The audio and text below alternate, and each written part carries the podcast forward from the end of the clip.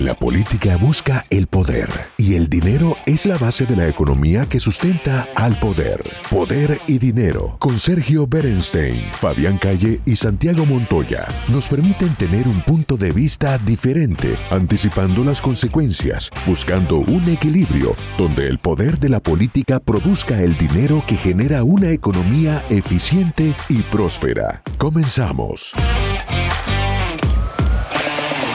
Bienvenidos a otro bloque de Poder y Dinero. Soy Santiago Montoya y aquí tenemos nuevamente a nuestro experto en mercados financieros internacionales, Darío Epstein. Ha pedido de la audiencia, ciertamente. Bienvenido, Darío. ¿Cómo estás? ¿Cómo estás, Santiago? Un placer escucharte.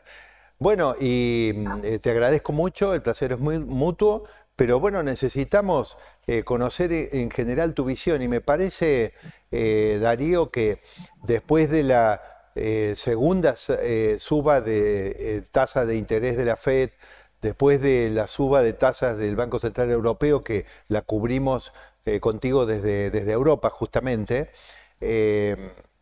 bueno, se empiezan a ver los primeros eh, impactos y en algunos casos los anticipos a través de evaluaciones o de análisis previos de cómo puede ser eh, precisamente eh, la consecuencia de esas subas de tasas sobre los mercados. Además, confundiendo un poco, porque el gobierno del presidente Biden anunció un paquete hace alrededor de 10 días económico, que en realidad incluye medidas que son expansivas fiscalmente. Entonces, bueno, había una expansión fiscal excesiva, después se intenta quitar eso con las tasas, pero luego se hace otra expansión fiscal. ¿Cómo impacta todo esto en los mercados financieros? Son muchos temas, Darío. Mira, el mercado financiero se agarra siempre de la noticia buena. Eh, en este caso pasan dos cosas. Si vos tenés expansión fiscal, el mercado financiero aplaude. Punto uno. Y punto dos, cuando suben la tasa, pero en paralelo te hacen un discurso dovish, o sea, un discurso suave, eh, de paloma, como dicen en Estados Unidos, el mercado festeja porque lo que ve venir es que en, el mediano plazo o corto plazo, eh, este endurecimiento monetario eh, se va a debilitar y van a volver a tener buenas noticias. Entonces el mercado anticipa eso, se calcula que el mercado se anticipa unos seis meses en general a, lo que pasa en, en la realidad en Main Street. Entonces el mercado se anticipa y eso nos ha provocado un lindo rebote accionario que desde los mínimos ya estamos, eh, yo te diría, un 10% arriba, ¿no? Entonces, eh, bueno, esto es lo que está pasando, es, son, son señales confusas eh, donde no estás marcando una tendencia clara, pero, pero el mercado lo único que lee es que los estímulos son bienvenidos. ¿Escuchaste que Larry Summers habló de que la tasa, habló de la tasa, digamos, de la Fed podía seguir escalando si la inflación no cedía y eventualmente eh, ubicarse o llegar a rozar niveles del orden del 5% anual. ¿Eso vos lo crees posible? ¿Qué impacto tendría algo así, Darío? No, bueno, ese, ese, ese famoso 5% ya lo escuchamos hace dos o tres años de banqueros prestigiosos también. Eh, sería muy duro, sería muy duro. O sea, porque como te decía, los mercados aplauden que ven que en el mediano plazo va a haber otra vez flexibilización monetaria, pero no así los préstamos hipotecarios, no así el leasing del auto, o sea, no es lo mismo la gente que eh, el mercado financiero. Entonces, cuando vos te sobran liquidez y estímulos, los activos financieros suben y se arman pequeñas burbujas o grandes burbujas. Caso de los bonos, caso de las acciones, caso del real estate. Ahora, cuando la gente empieza a tener restricciones presupuestarias, en el mediano plazo eso impacta en todas las compañías que cotizan, porque empiezan a elegir mejor su consumo, no les alcanza para todo, lo que se llama consumo eh, discrecional empieza a ceder, aún con el consumo eh, eh, necesario como son alimentos, empieza a haber elecciones de segundas y terceras marcas, empieza a impactar los balances de las compañías. O sea, todo esto es un proceso que no es bienvenido. Igual te digo una cosa, eh, el miércoles, el, perdón, el martes, hoy es martes, eh, el martes pasado, eh, hoy es lunes, perdón, el martes pasado, cuando tú ves la contratación de empleos, si bien se dio un poco la demanda de empleos, todavía se mantiene muy firme y lo que se mantiene más firme aún es que eh, hay muy poco margen para eh, que la gente, la gente está firme en su empleo y hay ofertas de trabajo por encima de lo que es el desempleo. O sea que todo el sector laboral todavía viene muy sólido, aun cuando el marco eh, es de una caída del crecimiento y bueno, como tú sabes, hemos tenido, por lo menos hemos visto dos trimestres negativos de crecimiento, o sea, recesión. Es decir, que el mercado laboral, aun cuando está aflojando, viene sólido y eso es muy bueno.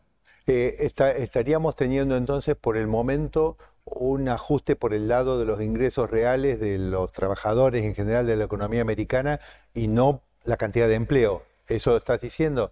Porque... Sí, exactamente. Exactamente. Está ayudando mucho que el empleo se mantenga alto eso es un, es un gran eh, colchón eh, para que los reguladores puedan seguir trabajando sobre sus medidas eh, de endurecimiento monetario o fiscal. Lo que pasa es que, bueno, tienen que animarse a hacerlo, porque si no vamos a seguir viviendo de burbuja en burbuja.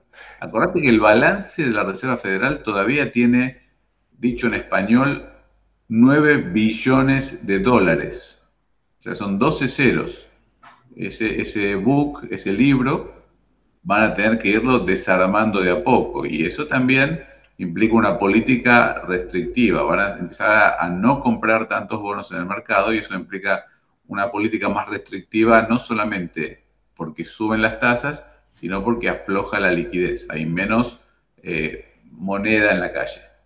Eh, Darío, em, estaba pensando que aunque nosotros ya estamos cerca de la finalización del bloque, eh, hace algunos días estuvimos viendo contigo una, un gráfico o tabla que nos estaba mostrando cómo eh, hay una novedad cuando uno ve, digamos, el top 10 de los valores de las compañías eh, a nivel global y en el caso de Estados Unidos en particular. Es decir, aparecen de nuevo compañías que a expensas en su momento de tecnológicas o de empresas, digamos, este, de, ese tipo había desaparecido del top ten y de repente aparecieron muchas petroleras, empresas de alimentos, empresas más vinculadas podemos decir casi como que la economía más real y tradicional que lo que había eh, anteriormente.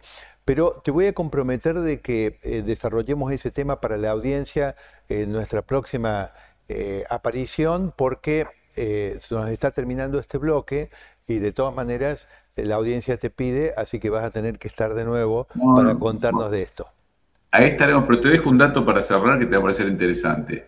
Muchos de nuestras raíces eh, de los hispanoparlantes de Estados Unidos vienen de mercados emergentes, sobre todo Latinoamérica.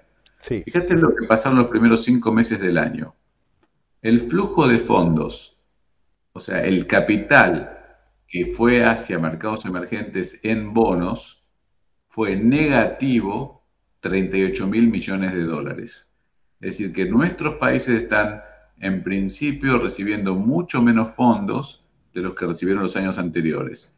Así que esta, este, este modelo de eh, bajar la política monetaria, reducir la política monetaria y que esté aumentando el riesgo, va a impactar fuerte en Latinoamérica, al igual que en otros países emergentes, otros mercados emergentes, y tenemos que tenerlo en cuenta. O sea, eh, estas cosas se trasladan, no quedan encerradas en una burbuja ni en Estados Unidos ni en Europa. Esto nos vas a tener que explicar entonces en, nuestro próximo bloque, en una de las próximas presentaciones de Poder y Dinero.